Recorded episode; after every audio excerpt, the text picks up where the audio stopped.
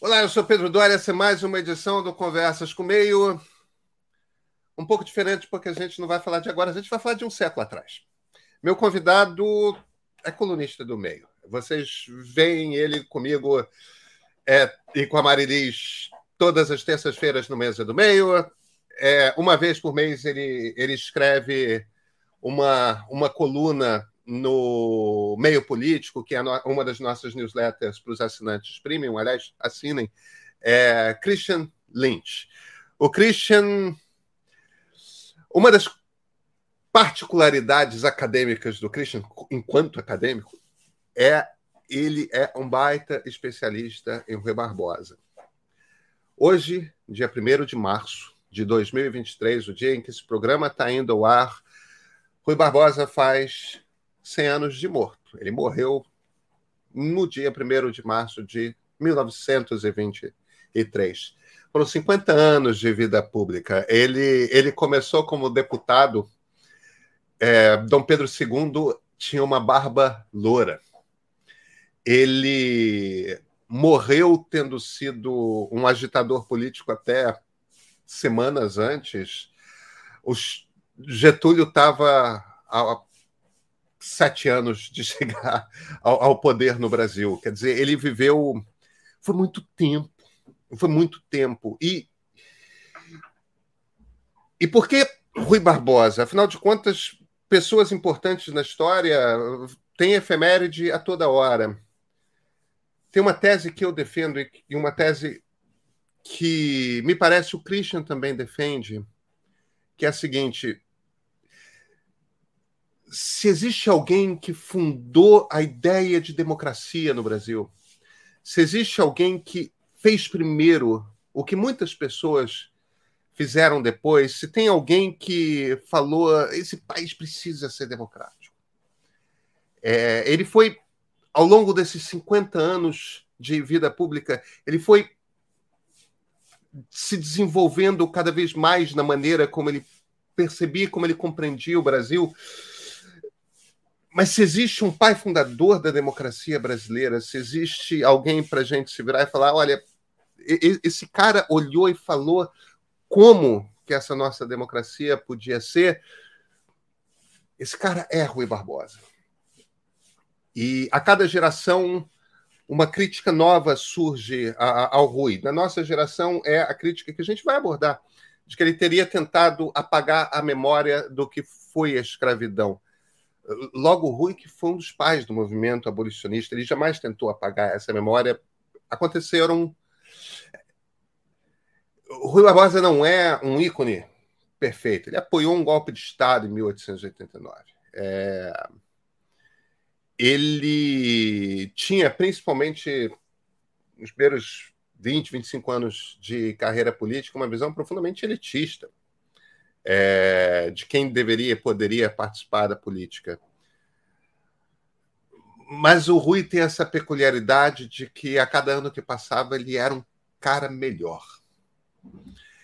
E o quanto de nesses últimos quatro anos que a gente levantava ali a Constituição e dizia a gente precisa defender essa Constituição, cada pessoa que estava fazendo isso estava fazendo uma única coisa, que era defender a memória de Rui Barbosa, repetir o gesto que o Rui fez primeiro. Então, esse programa é sobre essa figura tão grande da história brasileira, tão importante da história brasileira, que precisa ser lembrada com mais carinho. No centenário da sua morte, eu, principalmente o Christian, eu, o Christian, mas principalmente o Christian, através do que ele conhece do Rui, a gente quer apresentar a vocês a Rui Barbosa.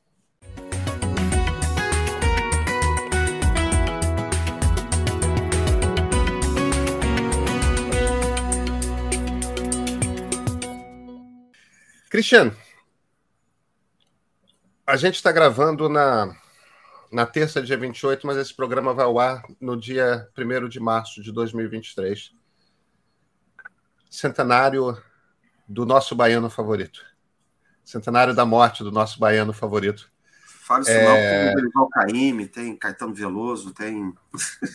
Ah, mas eu acho que na política, eu acho que na política é, é imbatível. Deixa eu, deixa eu começar lançando. Vou fazer isso aqui mais um bate-papo. Deixa, deixa eu te lançar. Mesmo sendo liberal, eu jamais tinha, mesmo já me reconhecendo fazia bastante tempo liberal, jamais tinha parado para prestar muita atenção na figura do Rui Barbosa. Eu, eu sempre tive. E eu não sei de onde que eu peguei, de que leitura, se era alguma coisa que era impressão de casa tudo mais.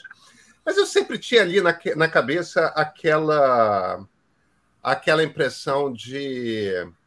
Rui Barbosa é aquele cara que escreve complicado até dizer chega. É, é, um texto meio intransponível, chato, e nós jornalistas somos todos filhos do modernismo, né?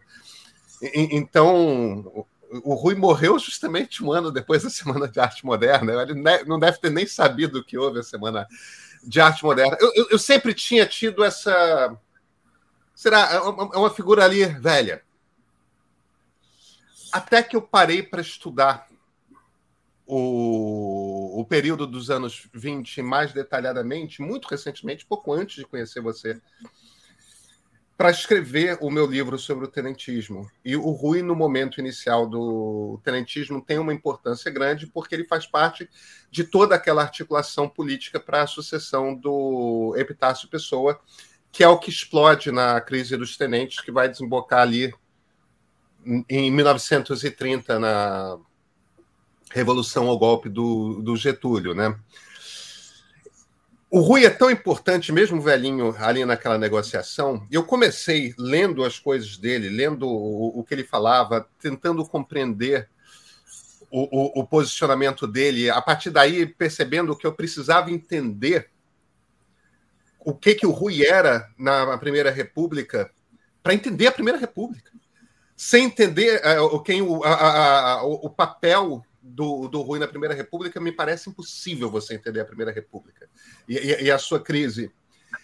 E aí, anos depois, relendo por outro motivo o, o Ordem e Progresso do Gilberto Freire, eu passei por uma passagem que tinha. Eu, eu, eu, cruzei por uma passagem logo na introdução que, que tinha que tinha me escapado por completo quando eu tinha lido Ordem e Progresso pela primeira vez, em que o Freire faz o seguinte comentário. O, o Freire era um cara que trabalhava em parlamento, né? É, é ele foi chefe de gabinete do Epitácio Coimbra, né? É, é, ele tinha uma que era um político importante de Pernambuco, tal. Ele, o, o Freire teve um trabalho na política, embora não tenha sido político, e ele era um cara, portanto, muito envolvido ali no período final da Primeira República, no, no início do, do período Vargas.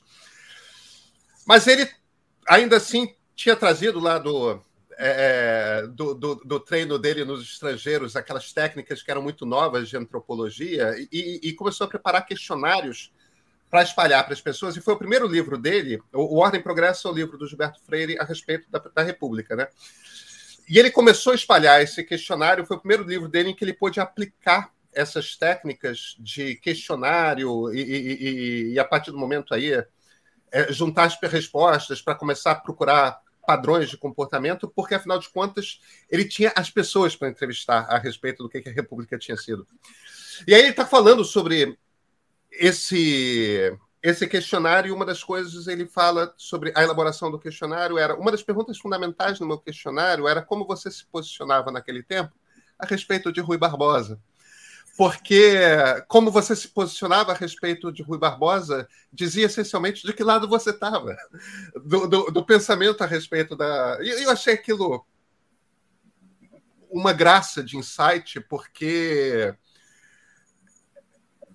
meio que era aquilo que eu tinha sacado quando eu comecei a estudar tenentismo. Não, peraí, eu preciso entender o que, que esse cara era. E,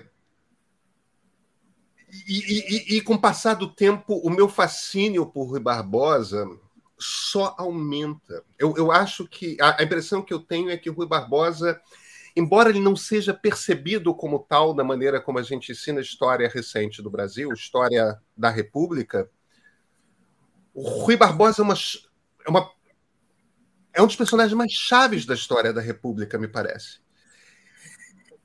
E essencialmente porque ele era o cara ali, no momento que a República foi fundada, que tinha a ideia mais democrática de o que, que o Brasil podia ter vindo a ser.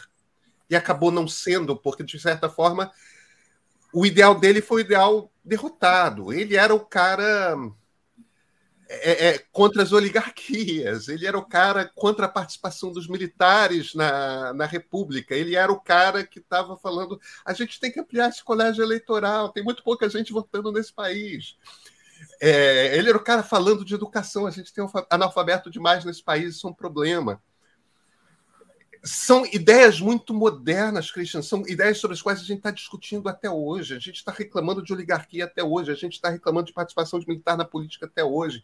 A gente está falando de, da importância de educação da sociedade até hoje. Rui Barbosa não envelhece. E, e aquilo que ele estava apontando lá atrás continua, continuam aqueles pontos sendo os pontos essenciais Brasil, do que, que a nossa república precisa ser, da vocação que a nossa república tem. Você acha que eu estou errado? Qual é a leitura que você faz do, da importância do Rui? Eu acho que, para ficar no século XX, pelo menos, é, metade da política brasileira você só entende a partir da, da ação e do pensamento do Rui. Metade e metade é atribuída à pessoa dele, né? E eu diria que outra metade da política brasileira até hoje tem a ver com o Rui, mas ele não é mais citado. Tá? É isso que eu acho. Né? Rui Barbosa é uma espécie de pai fundador da democracia, da, da República Democrática no Brasil. Né? Democracia entendida como democracia liberal e república enquanto é, valor de respeito à coisa pública, né? Combate a todo tipo de corrupção, aí, inclusive patrimonialismo. Corrupção não é só meter a mão, né? Meter a mão é o fim da linha. Claro, claro. Tá? É no sentido republicano mesmo, ciceroniano da coisa. Né? Então, ele que deu as diretrizes, ele, ele, ele monta a república, é, ele cria, é ele que dá a primeira interpretação sobre o que é a república, o que, que é sobre o sistema de governo, presidencialismo, é ele que dá a primeira palavra sobre como funcionam três poderes sem poder moderador. É ele que vai dar a palavra sobre a importância de um judiciário forte, dotado de um poder de jurisdição constitucional, como no caso do Supremo Tribunal Federal. É ele que dá uma interpretação unionista para o federalismo, explica o que é o federalismo. Então ele é o primeiro, ele é o primeiro grande intérprete das instituições da República. E, e, do ponto de vista ideológico, ele é o, a grande figura do liberalismo democrático no Brasil. É, ele teve a glória e a, e a inglória, de alguma maneira, de ser o arauto de alguma coisa que não tinha como ser realizado naquele momento. Porque o Brasil não tinha suficiente desenvolvimento econômico, social, para sustentar é, uma república como eram os Estados Unidos na época, no modelo de boa república dos Estados Unidos eram, perdão, de Rui Barbosa eram os Estados Unidos. Mas ele percebeu também isso em algum momento e atribuiu é, o que ele chamava de o desvio oligárquico, autoritário, militarista do Brasil, as condições, aliás, gerais da América Latina.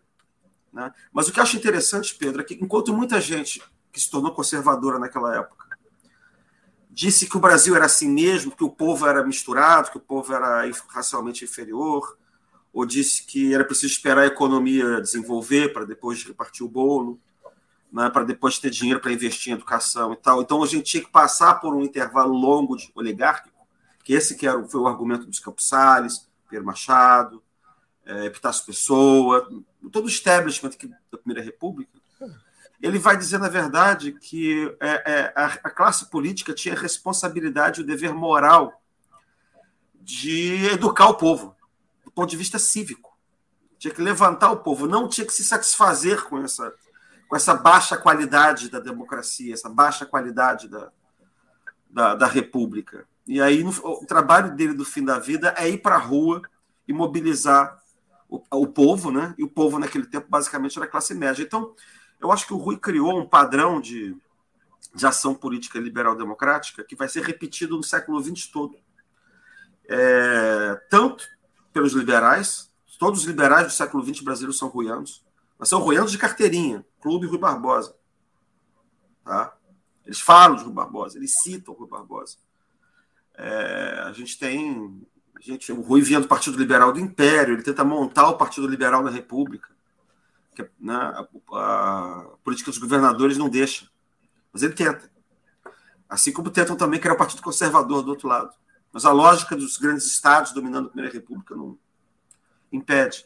Mas o Partido Liberal depois acaba sendo recriado, né? Ele vai ser o Partido Democrático, depois ele vai virar o DN, né, que é o Partido Liberal da, da, Terceira República, que vai, ser um, que vai ser um partido que vai estar mais à direita por causa de circunstâncias históricas de emergência do socialismo.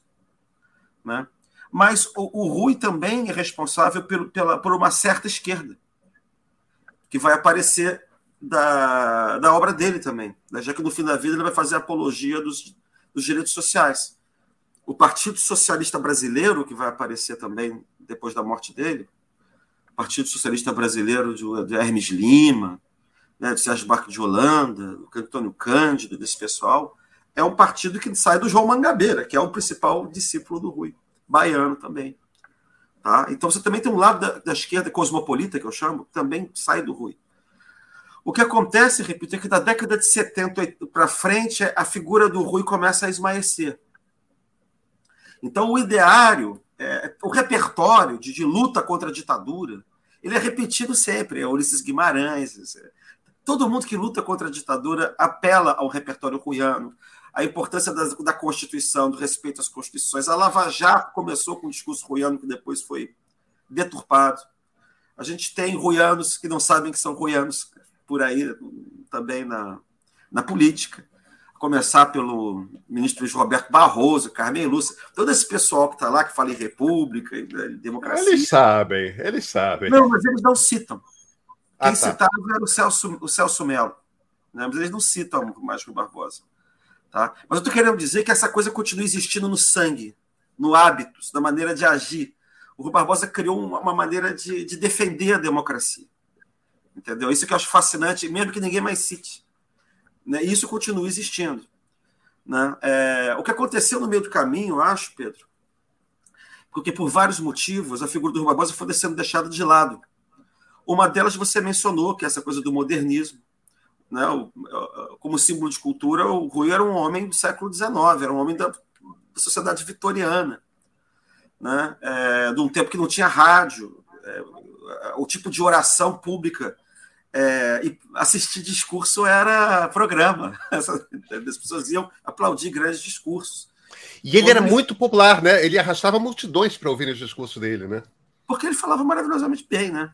É, é, e quando ele começou a fazer, na última fase da vida dele, que é a mais bonita, eu acho, que é a partir da campanha civilista, quando ele tinha 60 anos de idade, ele que começou é o a falar. Hermes da Fonseca. Isso, ele começou a falar para públicos cada vez maiores. E aí ele começou a falar como se fosse um padre, porque as pessoas estavam habituadas, as pessoas normais, que não eram políticas de gabinete, política de. Porque a gente tem que imaginar que a política daquele tempo era uma coisa de elite, que quem discutia o, o futuro do Brasil, isso era tudo discutido em banquete, isso era discutido em seminário acadêmico, isso era discutido em. É só por político. A política era coisa de político, não tinha comício na rua, não tinha nada disso. Quem vai começar a fazer é o Rui. Mas como o povo estava habituado, o povo católico estava habituado a ouvir é, padre, ele começa a falar como padre, fazer um discurso político com estilo. Só que o Rui Barbosa não é qualquer padre, né? O Rui Barbosa vai ser o padre Antônio Vieira, então ele vai começar a falar igual o padre Antônio Vieira. Então é um negócio também fascinante em vários aspectos, porque porque quando eu fui ler o padre Antônio Vieira, eu fiquei espantado, eu disse, meu Deus, parece Rui Barbosa. é o contrário. Né? Então, é... O Rui ele, ele, ele cria um padrão de resistência, de ataque, de maneira de falar, que, que é, e, de envolver a defesa da democracia também é, com a defesa da legalidade da Constituição. Isso é uma coisa muito brasileira. Isso ele, ele, copiava dos Estados Unidos e da Inglaterra, mas na América Latina você não vê, é só o Brasil que tem, por causa do Rui. Por exemplo, na Argentina, se você pegar um cara como era o Leandro Alem, que é uma espécie de Rui Barbosa argentino, ele, ele recorria a insurreições armadas, entendeu? Você não, não tem essa história de você mostrar, botar a Constituição na frente do tanque, como Sobral Pinto vai fazer, como Afonso Arinos vai fazer, como todo mundo vai fazer, Ulisses vai fazer, Barbosa Lima vai fazer. Então, todo mundo, depois do Rui, está defendendo a democracia, está defendendo a democracia da chave do Rui. Agora, aí voltamos ao assunto. Por que, que ele começa a, a esmaecer um pouco? Porque, assim, Rui era jornalista, era advogado e era político é, a maneira dele fazer jornalismo, né, o tipo de linguagem dele, desse mundo das elites, ele começa a desaparecer depois da década de 20, 30, sobretudo da década de 30, 40. Você começa a ter uma simplificação né, do, do, vocabulário. Mas também tem uma coisa meio feia aí do modernismo, porque o, o, o, o, que as pessoas não falam, mas assim, o veio principal do modernismo, muito tempo, é um veio autoritário. Ele é nacionalista e ele é autoritário e ele é anti-Rui. Então, é, a forma, é, digamos assim, do Rui falar, elitista, é associada ao liberalismo e ao cosmopolitismo e à Inglaterra e aos Estados Unidos. Então, o nacionalismo era tudo ao contrário, entendeu?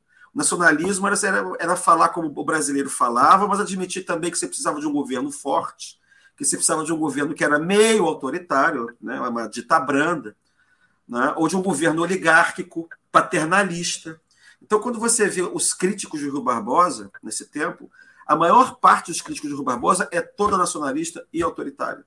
Gilberto Freire, que você mencionou. Você Gilberto Freire, Oliveira Viana, também é um grande crítico de Rui Barbosa, vai chamar Rui Barbosa de idealista utópico. Tá? É, quem vai fazer a crítica do Rui Barbosa é o pessoal que está ligado aos tenentes. Não, é, não são os liberais que fizeram. A Revolução de 30 era mezzo liberal-democrata, mezzo tenentista de tendência nacionalista autoritária. Então, é, é, a, a, caveira do Rui foi feita nesse tempo. Mas isso não, não impediu a monumentalização dele, que vai, acho que, atingir o seu auge em 1949, que foi centenário da, da. Caiu o Estado Novo, né? Que era, o Estado Novo era anti-Rui.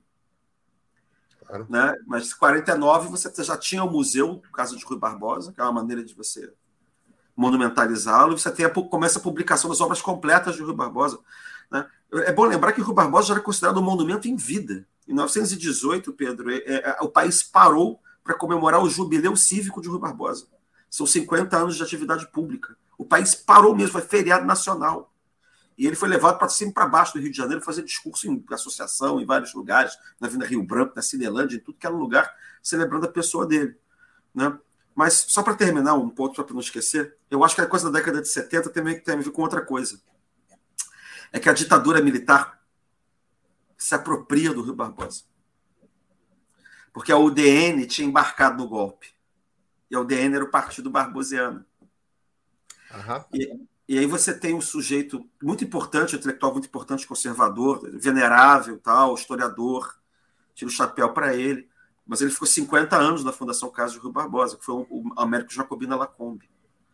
E ele era próximo dos, dos, dos, militares, e ele cria uma espécie de uma versão meio conservadora do Rui, em que o Rui vira um busto, que pode ser reivindicada por todo mundo. E aí, de alguma maneira, a esquerda começa a bater o pau no Rui, entendeu? É nessa época que você começa.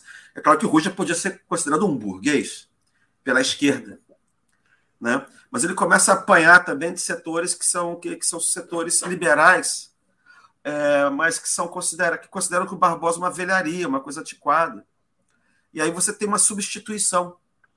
É, você tem a mudança da capital para Brasília. É, e o liberalismo se apaulistiza também.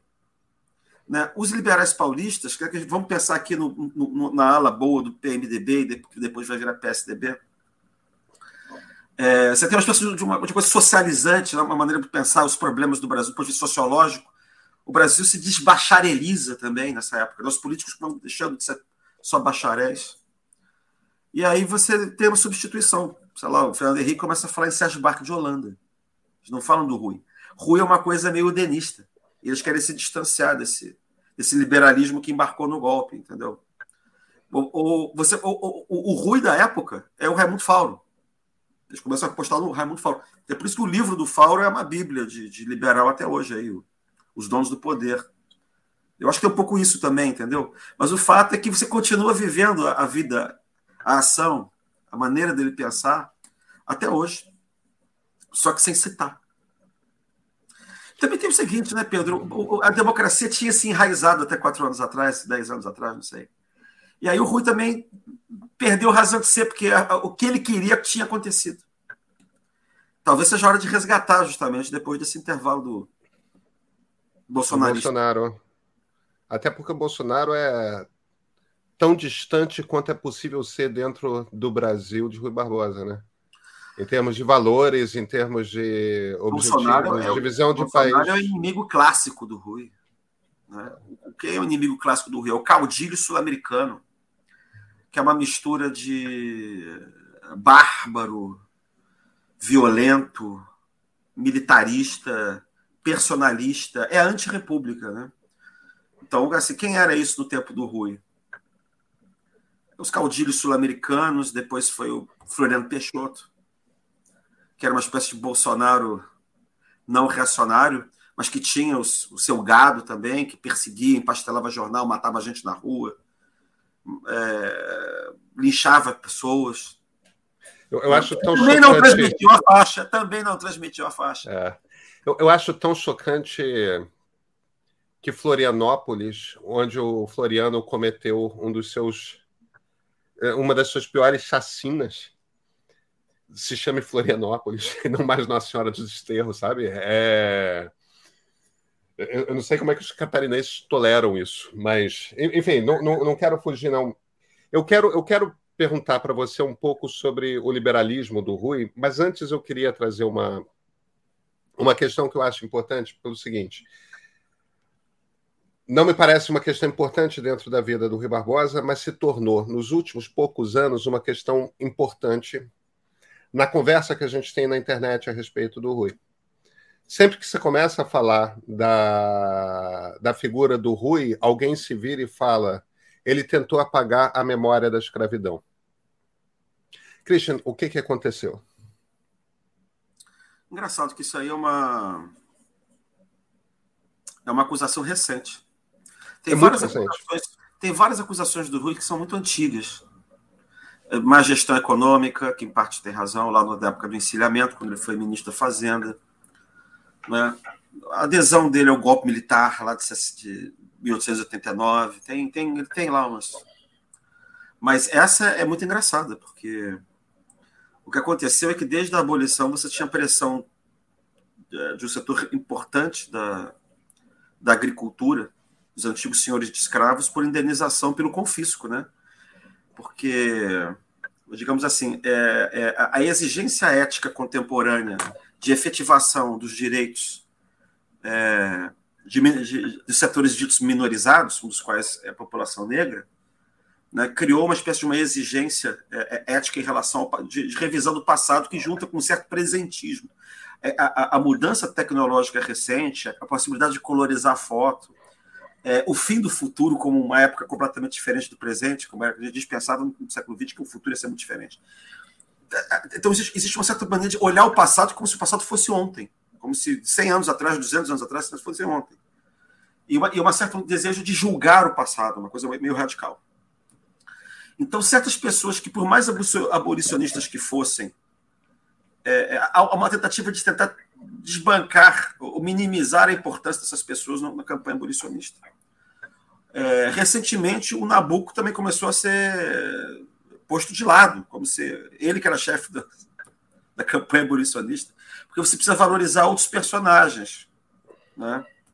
É, que são mais necessários para fortalecer, do ponto de vista da, da retórica histórica e ideológica, é, é a, a, a legitimidade desses movimentos hoje eu acho que o Rui Barbosa acabou que é, é, foi atropelado um pouco por isso. E o que, que ele fez?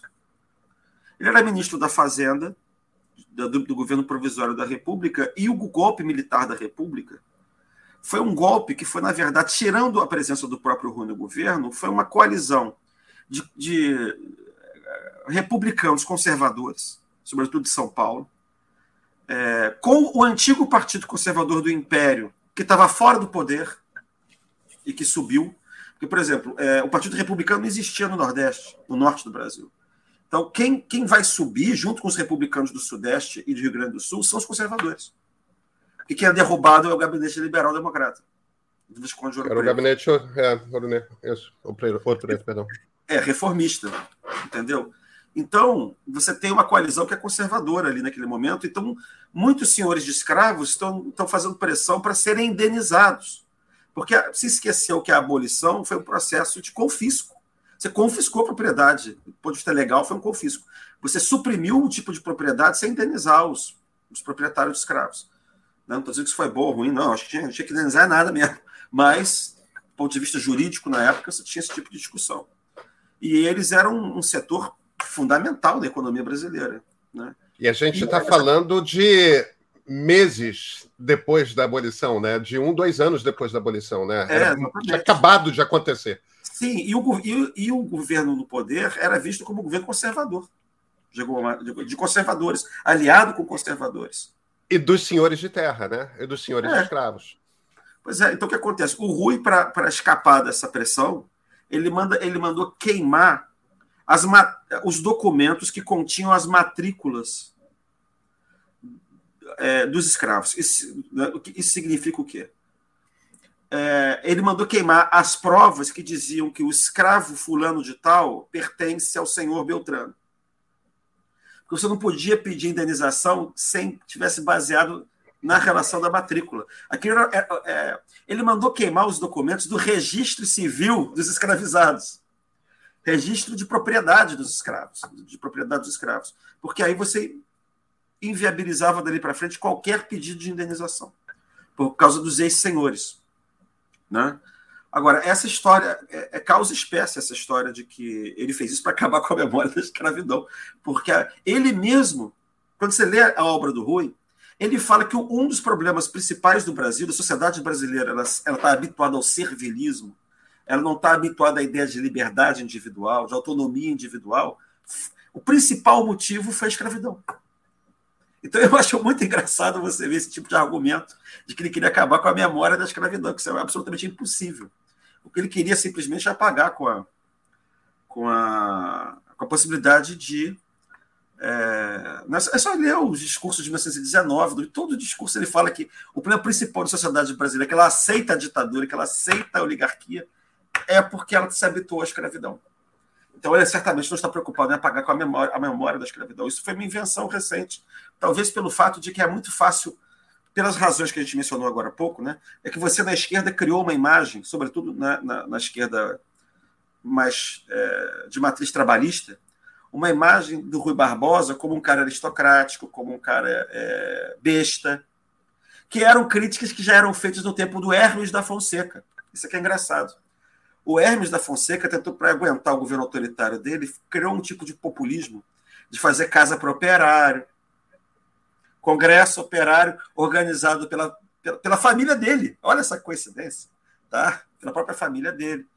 Né? E, e, aí a propaganda do Hermes era dizer que o Hermes era o homem do povo, que ele falava errado, né? e, que o, e que o Rui é que era o candidato das oligarquias, não, não das oligarquias estaduais, mas dos ricaços, entendeu? É engraçado como isso é relido e reprocessado para falar mal do Rui hoje. É, é, era a família, na verdade, da mulher do Hermes, né? Do Barão de Tefé, não era? Não, não, é, eu estou falando, era... falando, isso, é porque a família do Hermes é a família de Deodoro da Fonseca. Ah, ele sim. Era do Deodoro. Sim. Ele era, sim, sim, sim, sim, sim, sim, sim, claro. Então, é, é uma família muito grande, cheia de militar. Então, essas, é, é, é, é era o mesmo grupo político. Entendeu? E aí eles começaram a inventar, o pessoal deles da campanha civilista, contra o Rui, começaram a inventar essas histórias dele, que ele era um ricaço, é, cujo dinheiro tinha uma origem é, estranha, obscura, ou que ele defendia os interesses imperialistas também. Que ele... É engraçado que na década de 40 e 50, Pedro, na esquerda, a acusação é de que ele era um agente do imperialismo britânico, porque ele tinha sido advogado do Farquhar e da Light. Você vê que cada época muda, muda o argumento de acordo com os problemas do presente. Hoje ele é como se fosse inimigo do movimento negro. Logo ele, que escreveu um catatal de 500 páginas chamado O Abolicionismo, o mesmo título do livro do Nabucco. Ele era um abolicionista impenitente, desde menino, desde que era faculdade de Direito, entendeu? É, enfim, é uma, é uma loucura. Vamos. vamos é, é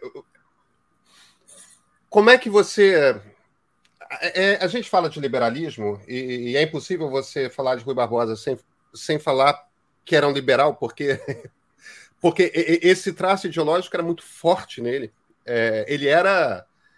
Ele é, ele é o fundador do, do, liberalismo dentro da República. Né? Ele que traz os ideais liberais, e quando eu estou falando de liberalismo aqui, eu estou falando no sentido político do termo, é, no sentido naquele sentido em que a palavra democracia e a palavra liberalismo se encaixam por naturalidade, por natureza, na maneira como o Rui via, e é, e é a maneira como nós vemos hoje, contemporaneamente. A gente compreende democracia como uma democracia liberal. Agora, o problema do liberalismo é que liberalismo também é dessas palavras que, para cada interlocutor com quem você significa fala, significa uma coisa particular. Você mesmo, quando você faz a sua divisão de ideologias, você distingue dois conjuntos diferentes dentro do pensamento político brasileiro, que é o liberal-democrata e o neoliberal. Você faz essa distinção dentro da, da, da sua análise. É, o Rui era que tipo de liberal? Ele era um miliano? É, é, é, é, é um. Totalmente. John Stuart Mill é talvez a régua principal é do pensador homem. que. É o homem. O Stuart Mill era o homem. É engraçado, a, a, era de ouro do liberalismo brasileiro é o fim do Império. São as últimas, os últimos 20, 30 anos do Império. Que o Império vai deixando de ser conservador, vai se tornando liberal, cada vez mais liberal. Né? É engraçado como é que o golpe da República ele cortou praticamente todas as cabeças do liberalismo brasileiro. Ficou só o Rui, que ele embarcou no golpe, mas depois corta a cabeça dele também, porque ele nunca mais volta ao governo. Né? A República ela é, ela é conservadora. A República que eu falo aqui é a Primeira República, né? Eu, eu é, uso a, a, terminologia da época. A República, quando eu falo, então sempre aqui é contra é a Primeira República. É, eu né? chamo de Primeira República, muita gente chama de República Velha, enfim, a República Oligárquica, a República do Café com Leite, é, tudo é aquilo que antes de 1930, né? É, é, que na época não tinha outra república que não fosse a primeira, então eles falavam a república. Claro. Isso. É porque, é porque depois, acho que só faz sentido falar em república quando você ainda tem alguma possibilidade de voltar à monarquia. E essa possibilidade acaba na década de 20 de 1920 aquilo acaba, não tem mais chance. Então, a gente falar depois em república, depois, acho que não faz muito sentido, porque não tem nada para se opor à república. A república vira um, alguma coisa que é que não tem concorrente. Né? E por isso que faz sentido a gente passar, começa, a falar, começa a falar em república para designar um tipo é, qualitativo positivo de democracia. Uma democracia que não é só uma democracia populista, uma, uma democracia eleitoral, perdão, uma democracia eleitoral. Ela também é uma democracia que tem regras de qualidade, de controle, de governabilidade, de responsividade, accountability, é, isso, né? Que, tam, que também é algo que está muito ligado ao discurso liberal democrata. Né? Que é essa coisa da accountability. Né? Da, da, da, da, e que era forte também, no, no, já foi forte no PT, foi forte no PSDB. O PSDB aqui estou pensando como Partido Liberal Democrata. Né? Deus tem. Que é o... é. então, existe mais algum tempo. É. Né? É. Então, é, essas coisas todas foram, foram, foram inventadas por ele. O principal autor dele, certamente, ele tinha. Eu diria que o, o, a cabeça do Rio funcionava assim. Ele tem um ideal republicano, que é cuja referência é Cícero, tá? e depois é um ideal republicano que é incorporado no liberalismo como uma, uma forma ética de liberalismo, normativa de liberalismo é, via Kant. Né? Porque Kant cria essa ideia de que toda política está subordinada à moral. Você tem um liberalismo católico ali no meio do Rui também. Deus, só que Deus é liberal. Né? A, a, a, é a ideia de que o cristianismo é uma espécie de forma embrionária de liberalismo. Tá? Que era uma leitura progressista do século XIX é, do papel da religião, que se opunha à versão reacionária da própria Igreja Católica. Que era o Rui era um cara o, o Rui era um cara muito católico, mas ele era. Ele jamais misturou religião com Estado. Né? Não, o catolicismo dele era o catolicismo liberal. É, tolerância religiosa, Estado laico, é, religião e, e, e, e, política não tem nada a ver uma coisa com a outra. Tá? Por isso que eu falei, Deus é liberal, nessa interpretação aí. Né? Assim, e o desenvolvimento da, da civilização no sentido liberal democrático está nos desígnios de Deus faz parte, né? ela, é, ela é, está nos desígnios do cristianismo. Isso é um tipo de interpretação liberal no século XIX. Então você tem essa coisa kantiana, é, republic, que, é, é, é liberal e é republicano ao mesmo tempo, tá? de que toda, toda moral está submetida, é, toda política está submetida à moral. Não pode. Essa coisa maquiaveliana da, da ciência política moderna, né, de que a, a, política não, é, não pode se confundir com a moral. Você precisa dizer que são duas coisas diferentes. Você pode dizer que tem que ter uma interseção entre elas, mas elas não são organicamente a mesma coisa. Tá? Isso, para um liberal, é inconcebível. Tá? Para um liberal kantiano, é inconcebível. Para quem estiver nos assistindo e, e conhecer alguma coisa de teoria da justiça, filosofia do direito e tal, é um negócio rawlsiano, do Rawls. É a mesma coisa. O Rawls é um kantiano. Isso. Então, o, o Rui seria um rawlsiano hoje. E Rawls é bastante muito... miliano também. Totalmente. É miliano e kantiano. Porque a, porque a origem é muito semelhante. Né? Então, e aí, do ponto de vista do autor liberal democrático contemporâneo dele, que não é contemporâneo, mas enfim, aquele que está escrevendo quando ele é moço, é Stuart Mill, total, Stuart Mill, na veia. Eu acho que não tem ninguém mais miliano do que o Rui na política brasileira uh, daquele tempo, nem depois. Ele é o mais miliano de todos. A gente tem Joaquim Nabuco, que é outro grande né, é, intelectual também liberal, mas ele, é, ele é engraçado, ele é mais toquevilliano por um lado, mas e ele é mais adiantado que o Rui também na época do, dessa mesma época, porque ele está lendo os pós-milianos. Ele está lendo o T.H. Green, ele está lendo os, os, os, o, o, é o, liberalismo do Gladstone, que já está liberalismo. Exato, que já está avançando em reforma, reforma agrária na Irlanda, já tá, já tá, ele já está de olho nos operários. Já está de olho só para só, só, só eu ajudar as pessoas a, a, a, se encontrar aqui, o, o, pensamento liberal começa com John Locke no século XVII, quer dizer, a gente já está falando de um troço que tem dois séculos, quando, quando o Rui chega e tudo mais. O, o John Stuart Mill é o cara que se vira olhando para a mesma Londres que o Marx estava olhando, e se vira e fala: ah, é, é, liberdade de mercado, tudo bem, mas a gente não pode. Não, ninguém é livre se as pessoas moram como esses operários moram em, em, Whitechapel. As pessoas são escravizadas, elas podem ter salário e tudo mais, mas elas não são livres. Elas não são alfabetizadas, elas não têm liberdade para é, se instruir, para ser o melhor de si mesmas. Para o, o é o primeiro que se vira e fala que, se, a não ser que o Estado dê uma garantia de dignidade que permita haver algum tipo de igualdade de oportunidades, você não pode falar realmente de liberdade. Isso é meados do século XIX. E aí, na sequência, no, no, no, Império Britânico, ainda não era Reino Unido, era Império Britânico, começa esse movimento que eles chamam de New Liberalism, novo liberalismo. Não confundir com neoliberalismo, que uma coisa é. tem rigorosamente nada a ver com outra, são antagônicas. O pessoal do novo liberalismo é, se você fosse descrever no Twitter, chamariam eles aqui no Twitter brasileiro de socialistas, né?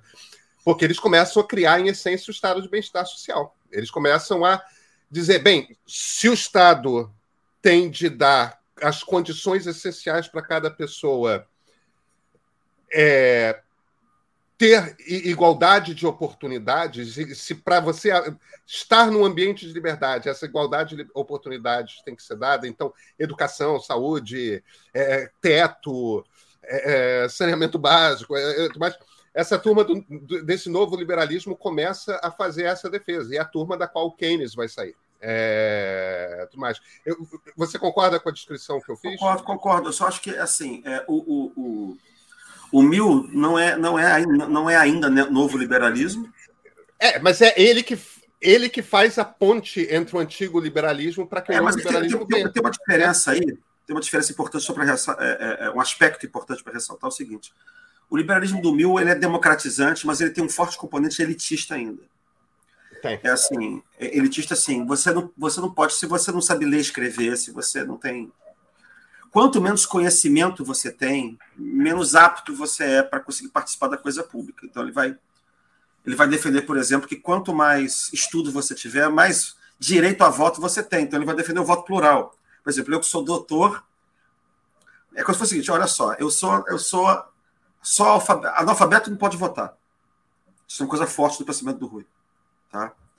Por isso que a República também, o analfabeto não vai votar até 1986, né? É, analfabeto pode votar. É, o sujeito alfabetizado tem um voto, mas se ele tiver faculdade, tem dois. Se tiver mestrado, tem três. Seu doutorado tem quatro, então. Aí, Pedro, você ter dois votos, você ia ter quatro. tá entendendo? Então, essa coisa da, do, do, tem um componente capacitário aí, de capacidade intelectual que ainda é forte. Isso vai para o Rui também. Isso não tem no novo liberalismo. É isso que eu querendo dizer. Isso já não tem muito no novo liberalismo. O novo liberalismo é, é o seguinte: olha, ele radicaliza esse aspecto que você mencionou que estava no meu. É o seguinte: olha, ninguém. É, a gente tem que produzir igualdade para todo mundo ser livre. No fundo é isso. A gente tem que produzir igualdade para aumentar o número de pessoas livres. Esse, quer dizer, é, é, engraçado que no fim das contas vai ser parecido só que, é, com social-democracia que a gente vai conhecer, só que é o caminho contrário. A social-democracia está fugindo do bolchevismo para tentar é. chegar no socialismo pela via da democracia liberal. E o que os liberais e democratas estão fazendo é tentar chegar, não digo a social-democracia, mas tentando produzir igualdade para aumentar o número de pessoas livres. Quer dizer, o ponto de partida é diferente, mas o ponto de chegada é, é próximo. Né? É, o, diálogo é muito grande entre os dois. É, aí no caso, aí no caso o, o, o Nabucco é mais adiantado, na época da, da, década de 80, 1880, o Nabucco é mais adiantado. O Nabucco também é monarquista, é mais adiantado que o Rui. Nisso, nisso. Depois, enfim, a, a, vida de liberal-democrata do, do Nabucco entra em parafuso com a queda da monarquia, porque ele não vai fazer política na República. Ele vai mudar de assunto, vai virar historiador, cientista político, sociólogo, é, diplomata. Né? Mas o Rui fica. O, a, a, carreira do Rui vai, vai, é que vai crescendo nesse meio tempo, como político, como advogado, como, como tudo. Né? Ele vai criar, ele vai criar a República. E o que é interessante no Rui é que ele vai ficando cada vez mais progressista. Né? Porque a República ela vai adotar aquilo que a gente, aquilo que você tangenciou falando aí, que é o seguinte: quando o novo liberalismo nasce, ele nasce de uma cisão dentro do liberalismo, porque você vai criar um liberalismo conservador, que, que é isso que eu estou chamando de neoliberalismo, você pode chamar de liberalismo, libertarianismo econômico, que é o Herbert Spencer. É. O Herbert, o Herbert Spencer é, é, é, é, o cara que tenta aplicar na sociedade Darwin, né? Aquela coisa de existe gente superior e gente inferior, né? É um troço bem mais pesado, né, Cris? É, mas, mas no fundo é, já é uma coisa meio neoliberal do padrão de hoje é que você justificava a desigualdade social com argumentos de mérito e, e de, baseados em Darwin na ideia de evolução. Então, os ricos eram ricos porque eles eram mais aptos na luta pela vida. É. Os pobres eram mais pobres porque eram preguiçosos, vagabundos. É, é um negócio mais Paulo Guedes. Só, só, só em defesa de Sir Charles, Charles Darwin não concordava com essa leitura, tá? Não, não, Isso é importante. Detalhe, a gente chama de darwinismo social, mas na verdade não é darwinismo, não. Isso aí é, é o outro cara. É lamarquianismo, é mais lamarquiano, na verdade, do que, darwin, do que darwiniano. É, é, é, é. é. O, o, Darwin rejeitava fortemente essa leitura. Pois é, então você tem uma divisão do liberalismo ali. É, é ali que nasce a divisão do liberalismo com, democrático e de, de, disso que a gente vai chamar depois de neoliberalismo. O que acontece na década de 20 é que quando o darwinismo social, a explicação científica que tenta, que tenta legitimar o funcionamento da economia e da, e da política a partir de ciências duras, aquilo explode na Primeira Guerra Mundial, porque você, você tem teoria da relatividade, você tem a ideia de que o tempo não é linear, você tem a ideia de que as ciências sociais não são iguais às ciências duras. Aí esse negócio explode. É aí que aparece o neoliberalismo que a gente conhece como hoje, que é baseado na ideia da intangibilidade do mercado, que o mercado é uma força espontânea, que você não pode mexer. Né? Mas, no fundo, isso quando você lê, é, é, você só muda o fundamento da razão pela qual você não pode mexer no mercado, que estava no Spencer já. Então, você só muda o fundamento, é, no fundo é a mesma coisa. Tá? Quando você olha, o, o produto final é a mesma coisa. Por isso que o Spencer que é o pai desse negócio. Tá? A República Brasileira, a primeira República Brasileira, até a década de 20, ela é spenceriana. Ela é, entre aspas, neoliberal. É Joaquim Mortinho, é Campos Salles, esse pessoal. Então, por isso também o, o Rui perde. Né? É, mas o que tá, esse ponto era só para lembrar o seguinte: é como é que o Rui ele vai melhorando. Enquanto a República vai indo para trás, os republicanos vão ficando históricos, vão ficando cada vez mais conservadores, cada vez mais avessos à mudança, cada vez mais. Porque eles são establishment, né? eles montam uma, uma maneira de interpretar a República que, que, que empodera as oligarquias estaduais, aí eles são contra mexer na Constituição, dão poder aos governadores para nomear juiz. Então eles são. Eles vão ficando, é, e quanto mais. Engraçado, quanto mais resistente você vai. É, protestos tem, mais repressão tem. Quer dizer, o regime não se abre. O império foi se abrindo, mas a república não se abre. E o Rui foi ficando cada vez mais progressista, isso que é interessante. Por exemplo, na década de 1890, ele está falando, por exemplo, que ó, acabou a abolição, foi feita a abolição, agora tem que, tem que ensinar os ex-escravos o valor do trabalho tal, pereré. Uma coisa meio, que é meio short mil, sei lá. Ensinar o valor do trabalho, aquela coisa meio elitista e tal. Ele é contra o imposto de renda, porque os Estados Unidos acabaram estão criando imposto de renda e a Suprema Corte é, diz que é inconstitucional o imposto de renda. E ele diz que a Suprema Corte tem toda a razão, que tem que reprimir essa coisa socialista. O, o, que é engraçado é que o tempo vai passando, aí ele já começa a ser favorável ao imposto de renda. Ele já começa a achar que o Estado tem que começar a intervir. Né? Até o 1919, que tem o cérebro discurso dele sobre a questão social e política no Brasil, que ele vai meter o pau no racismo, vai meter o pau no Monteiro Lobato, de maneira muito elegante, esse argumento de que o governo é oligarco porque o povo é uma merda, porque o, o sangue é miscigenado, entendeu? Ele vai dizer que não, que é no sangue dos políticos brasileiros que corre pus e não sangue. É isso está escrito literalmente. Não é que o Brasil não se desenvolvia por causa da classe política, tá? É, porque a classe política é, é, é se apropriou da coisa pública em benefício próprio, a, a, se aproveitando do fato de que a sociedade brasileira tinha uma origem escravista e estava desabituada à liberdade e ao civismo e à democracia. Tá? Isso que ele vai dizer nesses, nesses, discursos democráticos dele. Então ele foi melhorando com o tempo. É por isso que pode aparecer o Partido Socialista depois, é baseado em Rui, que vai ser o PSB. Entendeu? E, e, e, ao contrário, esse pessoal todo da Primeira República, depois, ele vai, vai ter que mudar de opinião. Ou eles vão ficar autoritários, Arthur Bernardes, isso no movimento que depois vai acabar no Estado Novo. Ou eles vão, vão, virar, vão ter que ser os liberais liber, democráticos da boca para fora. Entendeu? Mas, de alguma, de alguma forma, os ruiãos são, pelo menos até a década de 70, 80, predominantemente bacharéis né? e direito. Mas vem cá, tem uma. Existe um componente, eu estou tentando buscar aqui uma metáfora, eu estou quase querendo chamar de uma coisa meio quixotesca, mas eu não sei se é. Porque eu acho que não é bem Dom Quixote. É, tem uma. Tem uma. É, o, o, o, o Rui quase que me parece meio que vira um arquétipo para algumas figuras que aparecem de tempos em tempos na história do Brasil. Me parece que a mais recente talvez tenha sido Ulisses Guimarães, que é dessa figura que, de certa forma, incorpora na sua ação política a derrota. Eu estou pensando muito na anticandidatura do, do Ulisses Guimarães. É, bem. Tudo bem, eu, eu, não vou fazer revolução no, no interior da floresta amazônica. Eu não vou me exilar. Evidentemente que muitas das pessoas que se exilaram não tinham escolha é, o, Ulisses fez uma escolha durante a ditadura de eu vou ficar no parlamento. Enquanto houver parlamento, eu vou falar. Enquanto algum jornal abrir um espaço para eu publicar um artigo, eu vou publicar. Enquanto pá, pá, pá, enquanto o Tancredo fez a mesma coisa. É, você tem essas figuras e dentro da dentro do fiapo de instituição que deixarem funcionando, eu vou encontrar um caminho ali dentro da instituição para lutar contra para ampliar os espaços na instituição, ampliar os espaços nessa democracia. Vamos abrir esse negócio, vamos abrir esse negócio.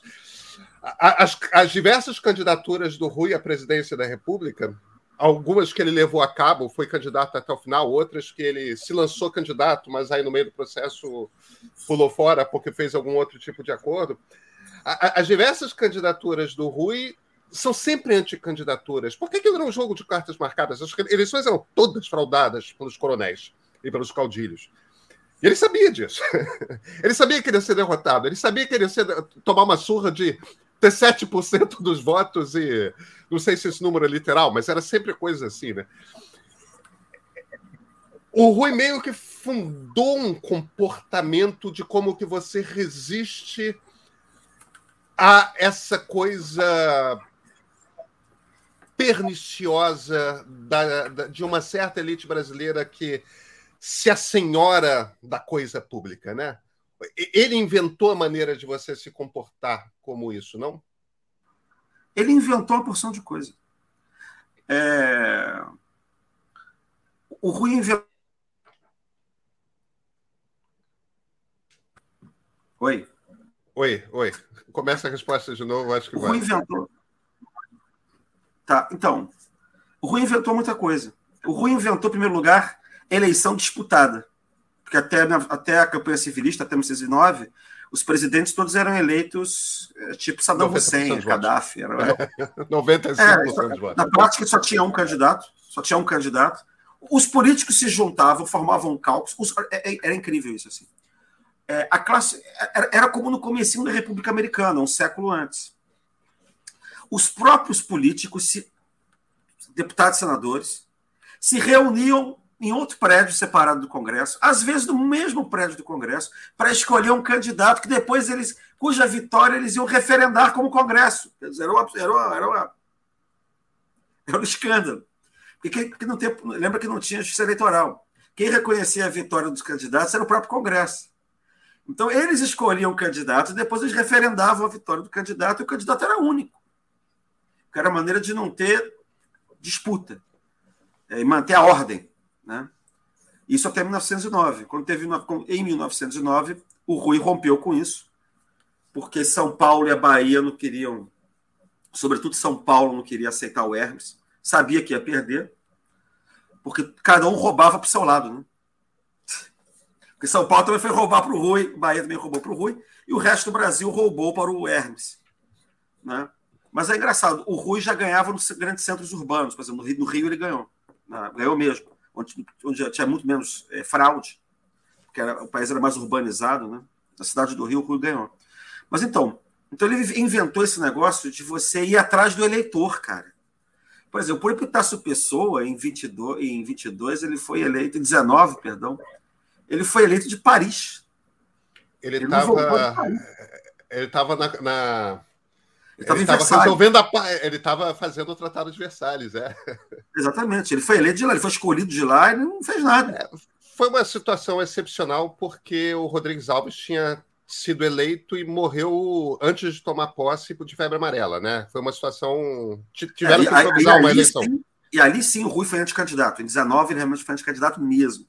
Né? Mas assim, eles eram eleitos dessa maneira. O, o, o, o cálculo do Congresso escolhia um candidato, esse candidato dava um banquete no Automóvel Clube, liam a plataforma de programa político assim, do tipo, prometo respeitar a Constituição, prometo não gastar mais do que arrecado, prometo promover, é, melhorar o nível de educação do Brasil. Era tudo uma coisa assim meio vaga.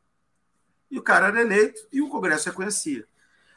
Então não tinha campanha o Brasil não tinha campanha desde a campanha da abolição, desde o movimento abolicionista. O Rui, o Rui traz de volta essa ideia da rua. Ele vai para a rua fazer campanha. Ou, ou, na rua mesmo, que ele, ele, evitava, mas ele fazia o comício dentro de teatro. Então ele fazia comício do Teatro Politema da Bahia, do Teatro do Rio, do Teatro Lírico, do Teatro São Paulo também. Então ele fazia comício. Era um comício que era meio conferência na época, do padrão de conferência, mas ele fazia o comício. Escrevia jornal. Ele visitava, ele saiu do Rio. Ele foi a Salvador, ele foi a São Paulo, ele foi a Juiz de Fora. Ele se movimentava. Tá? Ele, foi Brasil afora. Então ele inventou esse tipo, esse tipo de campanha eleitoral, foi ele que inventou. Fazer propaganda, bottom.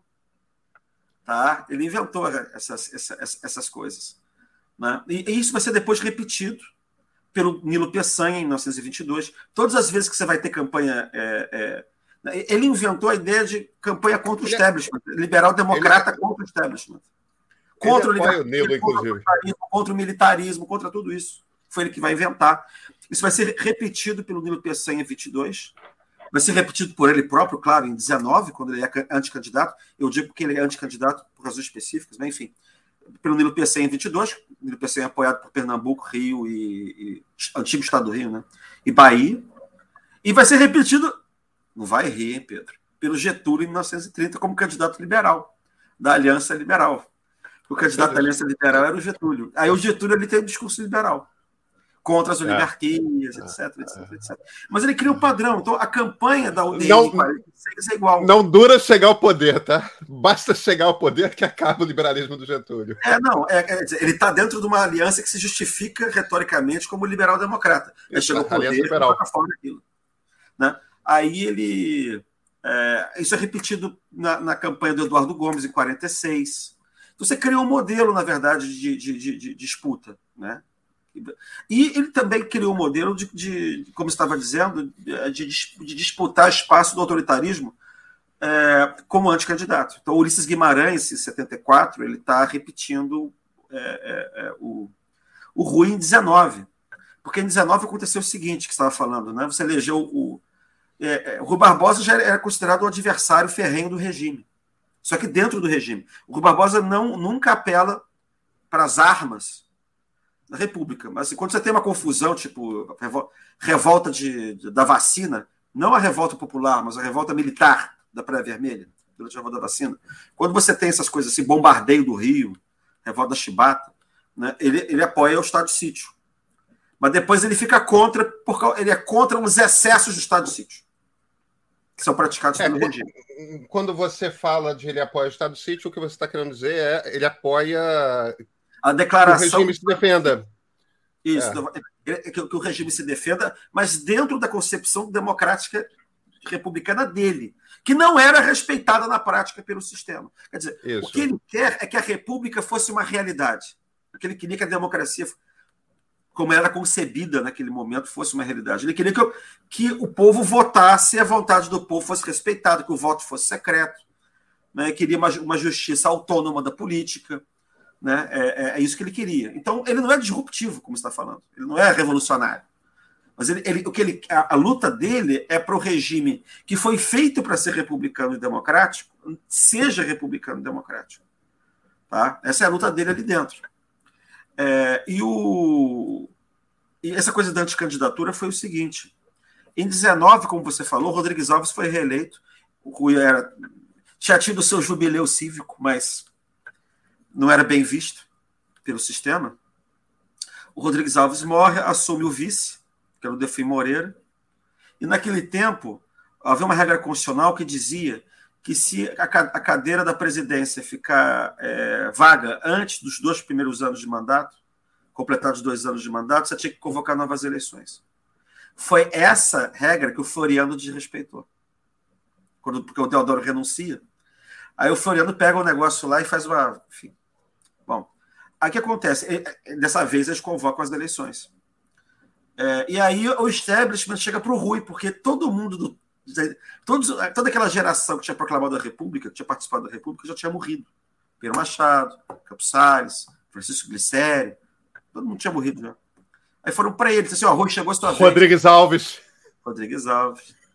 Rui chegou a sua... Que, aliás, era monarquista. É assim, Rui, chegou a tua vez, a gente vai apoiar a sua eleição.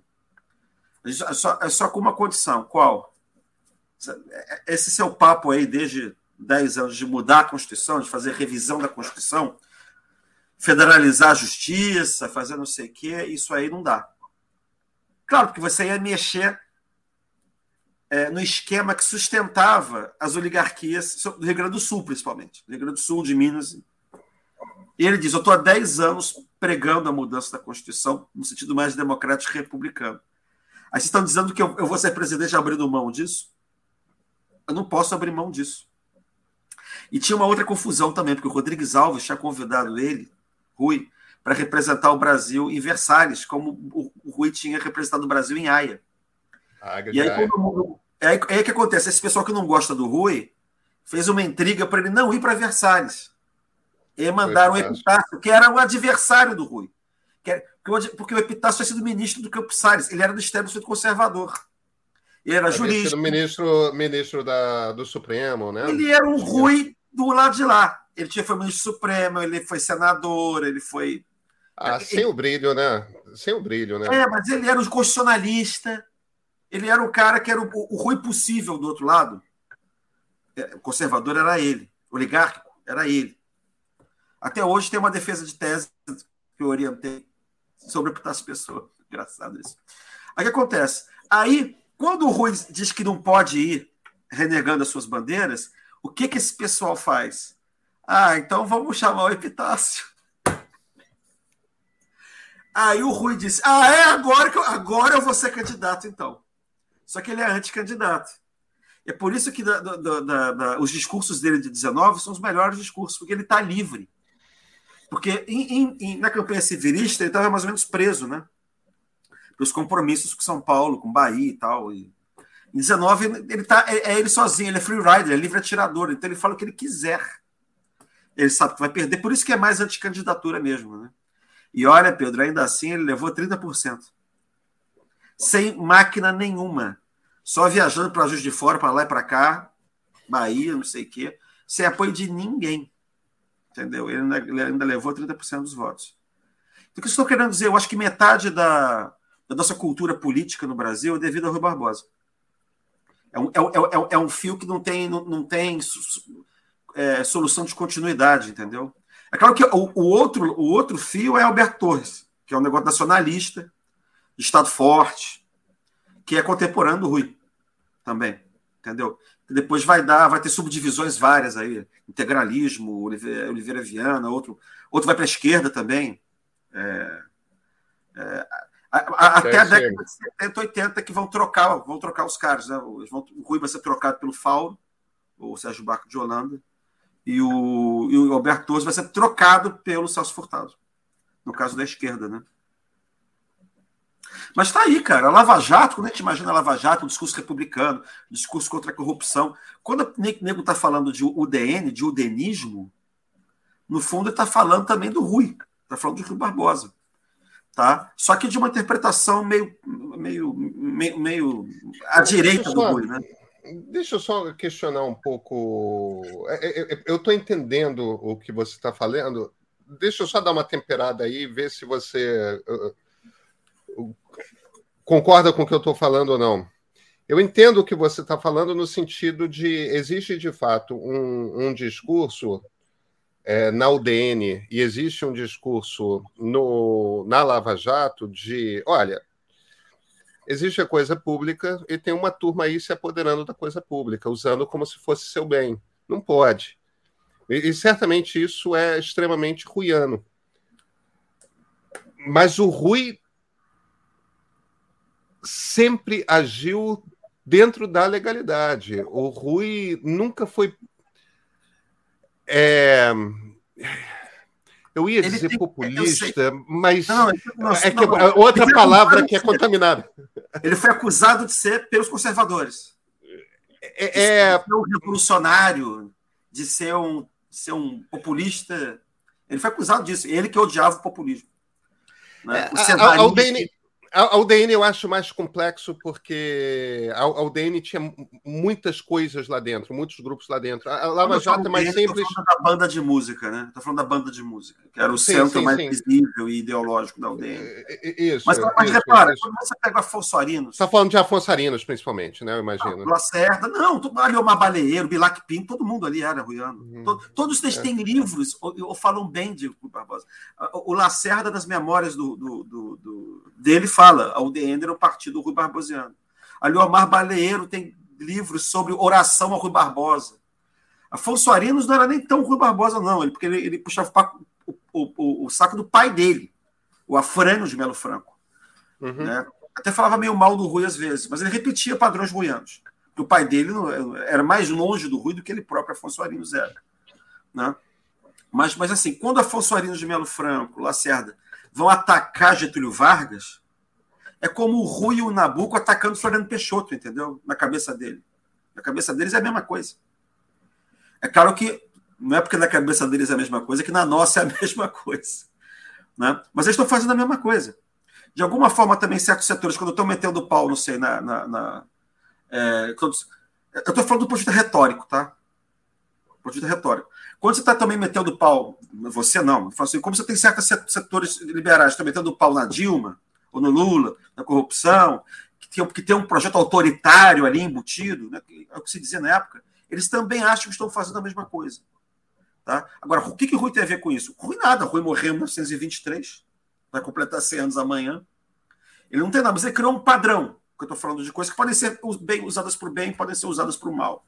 Né? É bom lembrar que o Rui, quando o Rui está falando isso, você não tinha democracia no Brasil.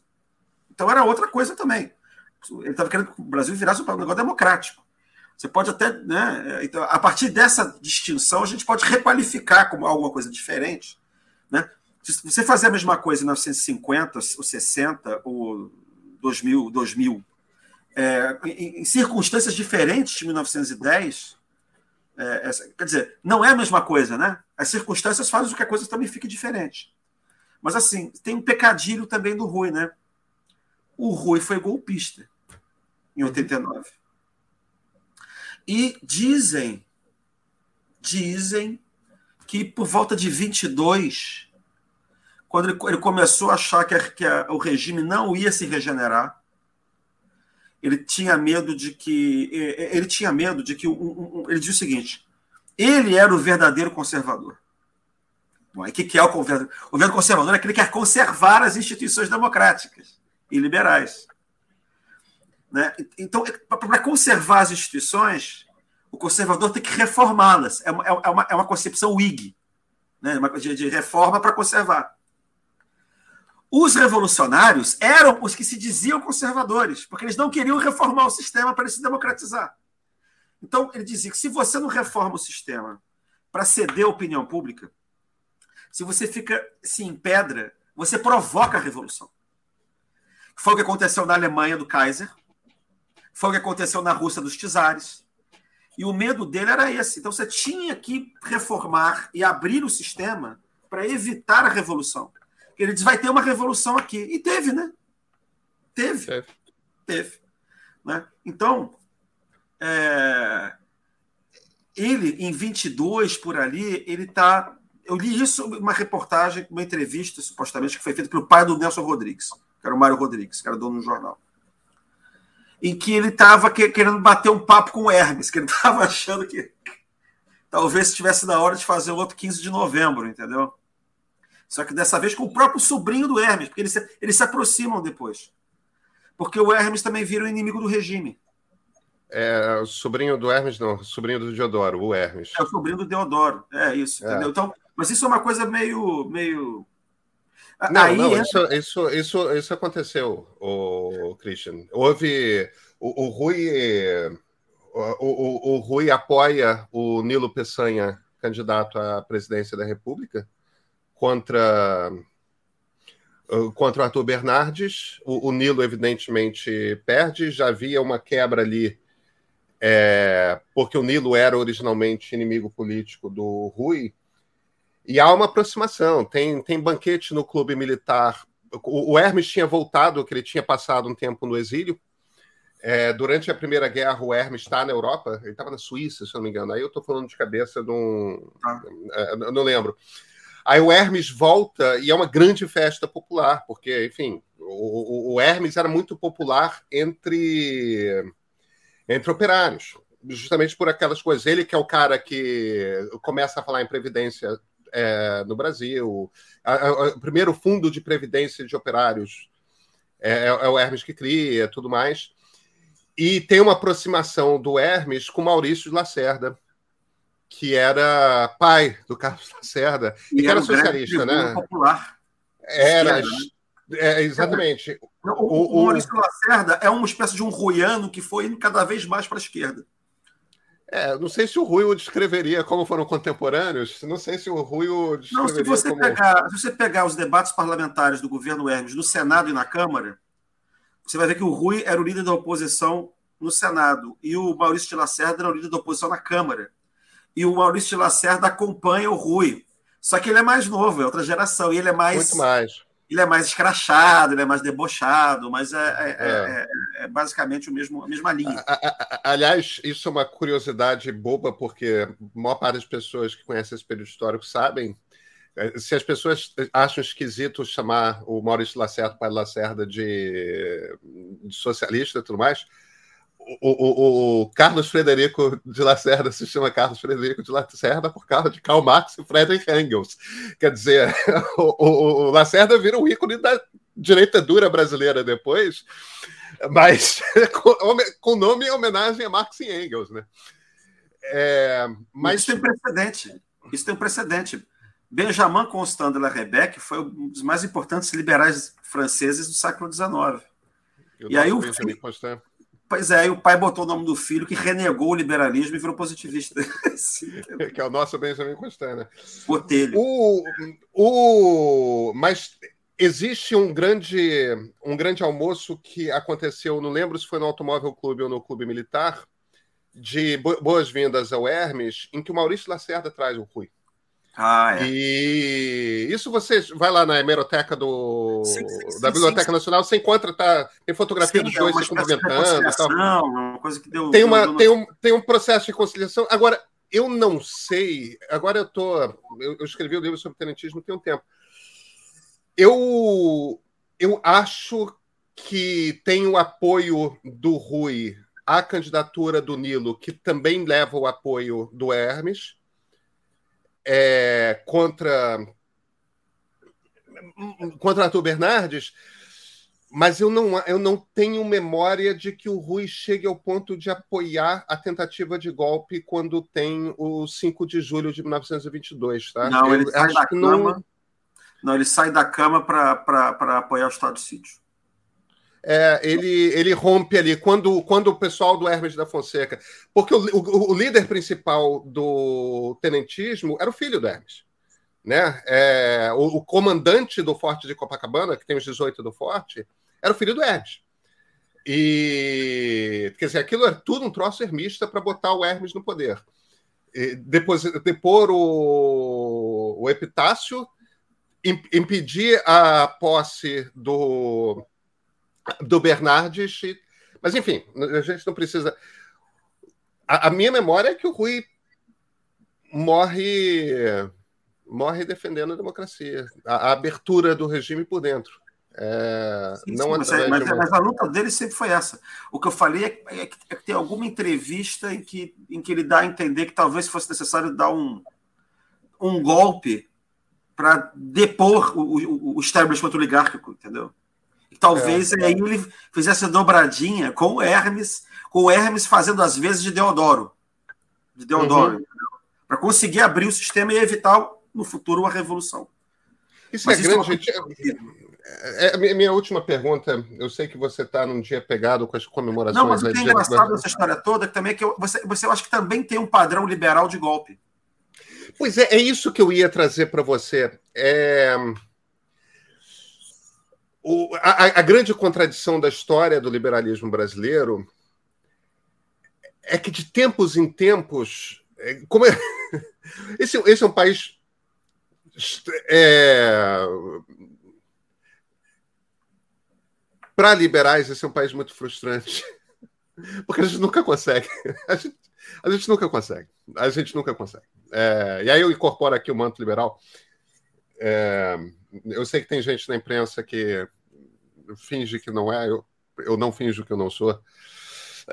É, cara, é, é, é muito. E, ainda, bem, é ainda bem que você não cara. Eu, eu acho que assumir é uma coisa maravilhosa.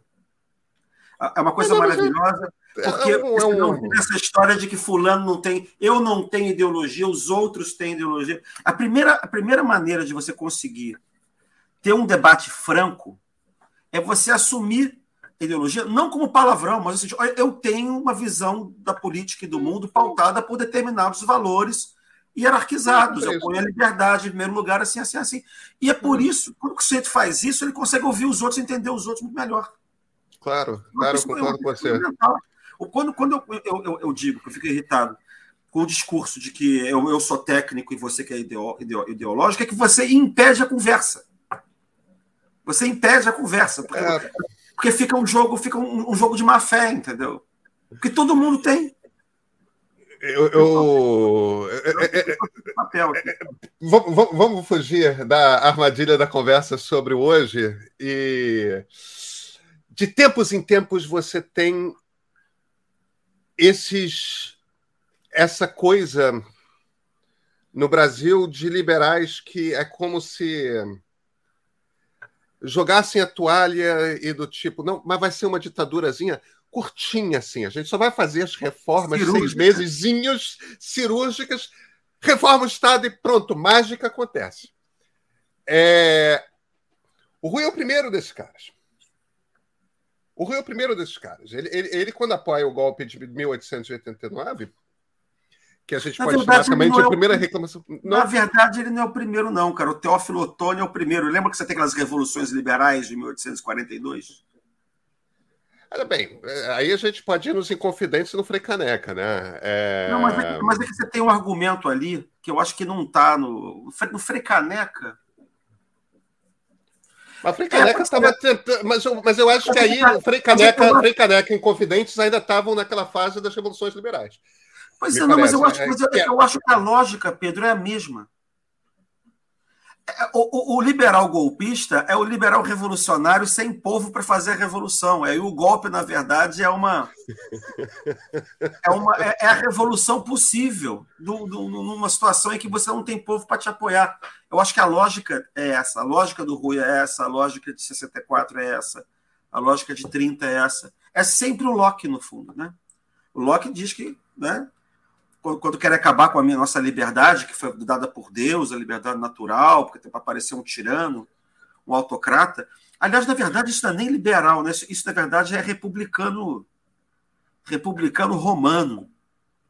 Né? Que, é, que, é, o direito ao tiranicídio, na verdade. Né? Você, tem, você pode matar o, o cara que quer acabar com a sua liberdade.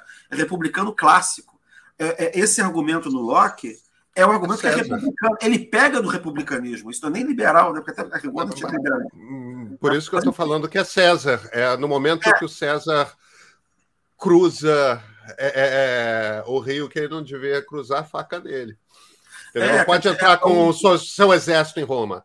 Os soldados não podem entrar em Roma. a né? expressão clássica do Locke é nós temos que fazer um apelo aos céus. O, aos céus é o direito de revolução. Deus julgará da justiça dos nossos atos.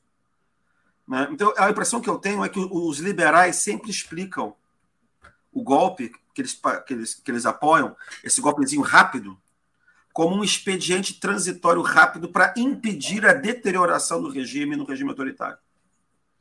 O argumento sempre foi esse. O argumento do Afonso, do Afonso Arinos é esse, do Rui é esse, do Lacerda é esse. Todo mundo que participa tem. É, é, no tempo que se fazia abertamente, né? É, recentemente, há 10 anos atrás, 8 anos atrás, sei lá, já é outra, já é outra maneira. Você, você não está dizendo que você está quebrando a legalidade. Tá? Já é outra coisa. Mas é, essa coisa do golpe é, aberto tem esse fundamento. Você tem que fazer, você tem que romper a legalidade formal para salvar a liberdade substantiva. Né? E, e, no fundo o argumento é loquiano. Ninguém ali estava. O Lacerda não está patrocinando, não quer um regime autoritário em si mesmo.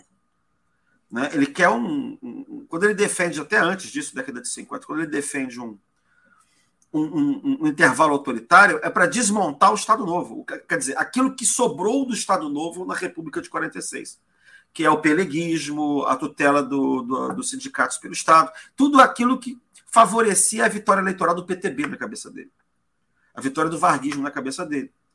Né? Então, tinha, é, é, a ideia de que a luta não era justa Aliás, essa ideia de que a luta não era justa sempre é, é, aparece também. Né? Então, é, é por isso que é transitório. Né? É diferente de neoliberal. Neoliberal é golpista convicto. Convicto mesmo. A ditadura pode ser o melhor para o país se for para implementar o programa neoliberal. Os, os liberais democratas não são assim. Né? Mas eu acho que esse golpismo, Pedro, no fim das contas, mostra a debilidade do liberalismo brasileiro. Uhum entendeu? Que tem que apelar para esse tipo de expediente periodicamente para conseguir voltar ao é. poder, é. ou ficar no poder. Vamos sublinhar que de alguns liberais, né? Não é sim, evidentemente sim, sim. que a gente não está falando de todo mundo. Não, não, quando eu falo é... liberais, eu estou falando assim, é, é, dos que fizeram, né? Dos que, dos que isso, isso, que, isso, que isso. acharam necessário. É, então, o, o, meu, o meu grande problema com isso é é, é, tão patente, é só olhar para a história do Brasil e perceber que sempre dá errado. Sempre dá, sempre errado. dá errado. Sempre dá errado. Sempre dá errado. O, o, o, o, Lacerda, em 1966, tá ali assim do tipo, é, não teve eleição para substituir o Castelo. De onde que veio esse Costa e Silva? E, vai correndo para o Jango e para o JK, assim, vamos fazer uma aliança aqui, porque. E depois está caçado também. E depois está caçado também. É, é, é, a mesma coisa com o próprio Rui. O, o, o Rui apoia o golpe de 1889 e aquele troço, em dois anos, está uma ditadura cerradíssima, bárbara, que é a ditadura do Floriano. Entendeu? Foi da ditadura light do Diodoro para a ditadura bárbara do Floriano. Sempre dá errado. Os liberais que apoiaram Getúlio terminou o Estado Novo. Entendeu? É, fizeram tudo mais, fizeram a guerra em 32 para ter uma constituição, fizeram uma belíssima constituição. Durou um ano. a Constituição Não, 34. O Rui, o, Rui, o Rui entrou pelo cano em 89, porque ele virou ministro e logo depois ele nunca mais volta ao poder. Ele, ele começa a ser ostracizado pelo. Na verdade, a República matou o liberalismo no Brasil. É impressionante. Ela matou o liberalismo. Aquele é. golpe ali cortou a cabeça do Partido Liberal todo. Entendeu? Não tinha mais lugar para ninguém. E o, o, o Rui ficou, mas ficou isolado. Tanto que ele vai ter que tentar depois levantar o Partido Liberal a partir da. Os liberais brasileiros a partir da campanha civilista. Christian, Rui é um dos grandes heróis brasileiros? A gente estava aqui reclamando de é, monumentalização é e tudo mais. É, é, que, é que eu acho. É, é claro que havia um, uma, uma salpicada de ironia na pergunta do, quando eu uso a palavra herói, mas eu, eu, eu, eu acho que a gente precisa olhar para a história e encontrar algumas pessoas que estavam que estavam entendendo o que estava acontecendo, que estavam que tinham uma uma visão. Eu, eu, eu acho que história serve também para a gente se inspirar com o exemplo de algumas pessoas. E talvez seja isso, sem ironia agora que eu falo, que eu esteja tentando chamar de herói. Se existe. A gente está falando de um cara que viveu tempo para cacete. É, ele começa como um jovem brilhante parlamentar na Bahia. Dom Pedro II não era velho, não era um senhor de barba branca, né? É, o, o, o Rui e ele termina no tenentismo, ele morre logo depois do, tenent, do início do tenentismo. São 50 anos escrevendo. É muito tempo. São entendeu? Cara, são são 50 anos trabalhando, escrevendo e lutando pela liberdade no parlamento, no jornalismo, é, no foro, incessantemente. Ele era um obsessivo compulsivo com esse troço. Às vezes paranoico também, tá? Mas era obsessivo compulsivo. Eu acho que ninguém trabalhou mais pela República e pela democracia liberal no Brasil do que ele. Se, se a democracia tiver que reivindicar algum pai, certamente é Rui Barbosa. Porque até quem veio depois estava imitando o Rui Barbosa. O Ulisses Guimarães estava imitando o Rui Barbosa. Tá? Todo mundo que veio depois, como o Afonso Arinos da comissão Afonso Arinos também tem. Entendeu? Eles estão. Está todo mundo no papel, repetindo o Rui Barbosa, num papel que não existia antes dele, que foi ele que inventou. É. Entendeu? E não é à toa que em Brasília, no Congresso Nacional, o único, que eu saiba, né, o único elemento decorativo que se encontra num espaço nobre que não tem origem modernista, que não sofreu a razia que Brasília procurou operar na história política e na história da cultura brasileira, não é porque você não tem de, com o nome de ninguém em Brasília, isso tem Juscelino Kubitschek, tudo começa em 60. Os arquitetos só pode ser de 60, tudo tem que ser do mesmo estilo. Né? O único busto que sobrou, que veio do Palácio Monroe, que era a sede do, do Rio, foi o busto do Rui. Eu acho que isso é, é muito, muito significativo e o fato dele ter sido atacado também no dia 8 de janeiro pelos, pelos seus inimigos históricos, né? os defensores do, autoritarismo, os reacionários, os defensores da, da, da, da, tudo aquilo que ele tinha horror, entendeu? Também não foi, não, não foi à toa, não, em termos simbólicos, entendeu? É. Isso é uma coisa que me impressionou muito quando eles entraram, quando os vândalos entraram no, os golpistas entraram no, na sala do, dos bustos do Supremo, destruindo dois bustos, o do Rui e do Joaquim Nabuco. É tão simbólico. É tão simbólico. É, não, Eu não sei se eles sabiam o que eles estavam fazendo, entende? Mas. É, no caso do Rui é ainda mais agudo, porque o Rui é o cara que é republicano, né? O Nabuco ficou no Império. Ele é, terminou monarquista, mas. É, mas são os pais do nosso liberalismo, vertentes um pouco diferentes, mas o caso do específico do Rui, cara, ele apanhar de bolsonarista, apoiou de florianista, apoiou de ermi, apanhou de ermista, e apanhar de getulista. Entendeu? Então ele está habituado a apanhar dos autoritários. Não tem. Ele está no seu papel ali, de, de, de apanhar e, e, também no papel de resistir. Que foi, né, o, que foi o que aconteceu também na medida em que o, o, o presidente Rodrigo Pacheco, que amanhã vai, né, amanhã vai ter a cerimônia no Senado, em homenagem ao centenário da morte do Rui, eles decidiram manter o busto lá com a, a marca da, da agressão. Fizeram muito bem. Ad perpetuum rei memoriam. Como diria o Rui Barbosa. Cristian Leite, muito obrigado pela conversa. Prazer foi meu, Pedro, querido.